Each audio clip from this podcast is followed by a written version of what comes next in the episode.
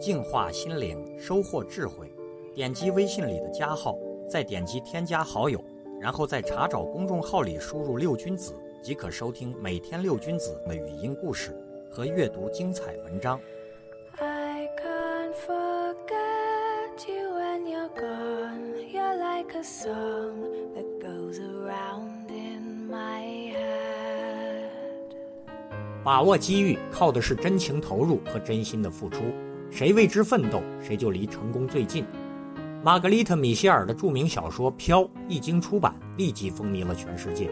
好莱坞制片人大卫·奥塞尔茨尼克计划将它搬上银幕。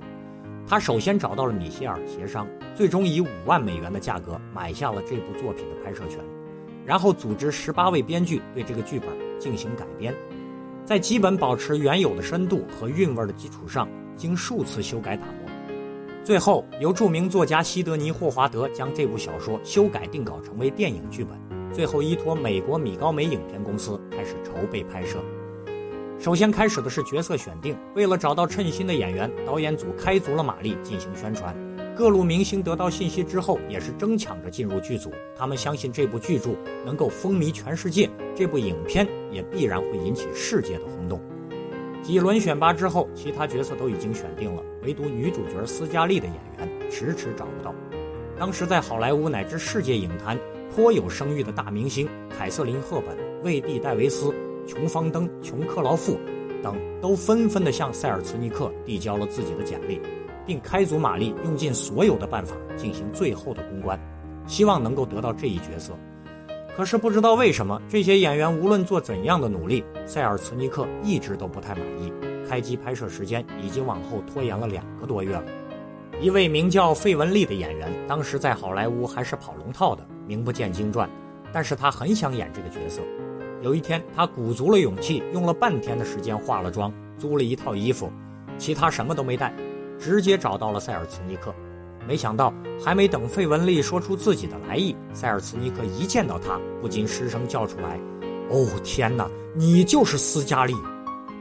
费雯丽戴着宽边黑帽，深邃的眼睛闪烁出绿宝石般的光芒，黑色的衣衫紧紧地裹着窈窕的身躯。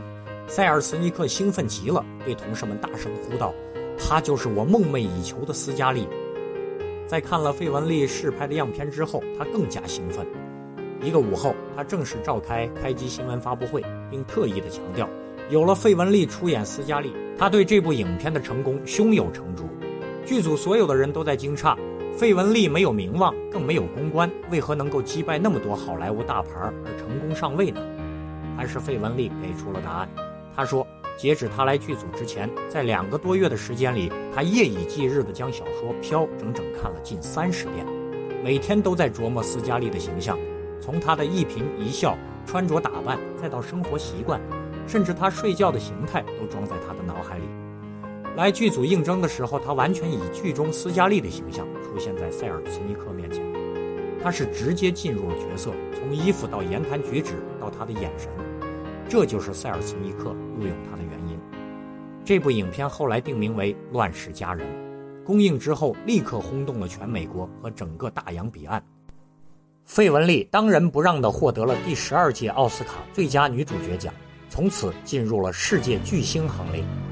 她的成功告诉我们：把握机遇靠的是真情投入和真心付出。谁为之奋斗，谁就离成功最近。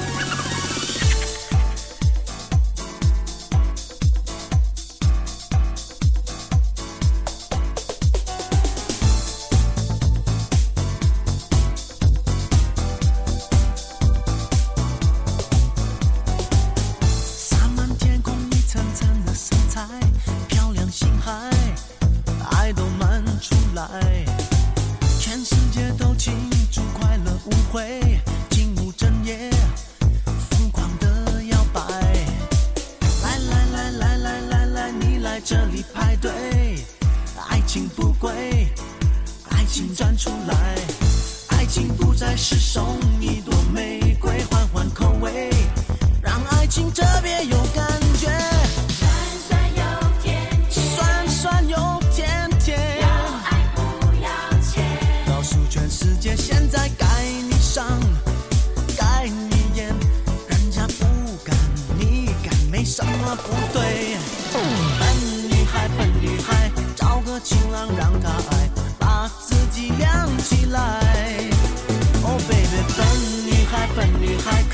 爱可怜没人爱，管他帅不帅，抓过来。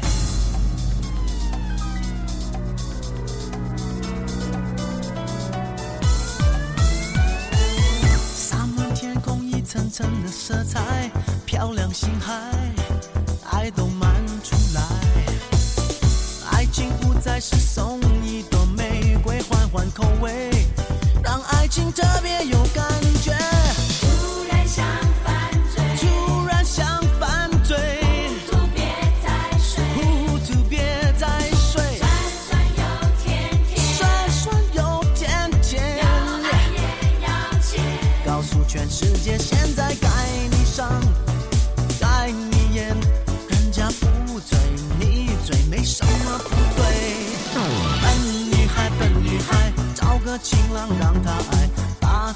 亮起来。我，baby，笨女孩，笨女孩，可爱可怜没人爱，管他帅不帅，抓过来。拍拍身上要命无趣的尘埃，你浪费太多无聊的姿态，把设防的心层层打开。女孩，笨女孩，找个情郎让她爱，把自己亮起来。哦，baby，笨女孩，笨女孩，可爱可怜没人爱，管他帅不帅。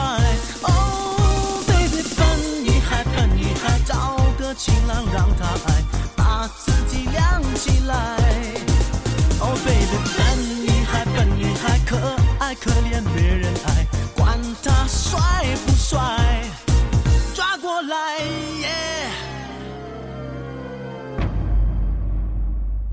没结束。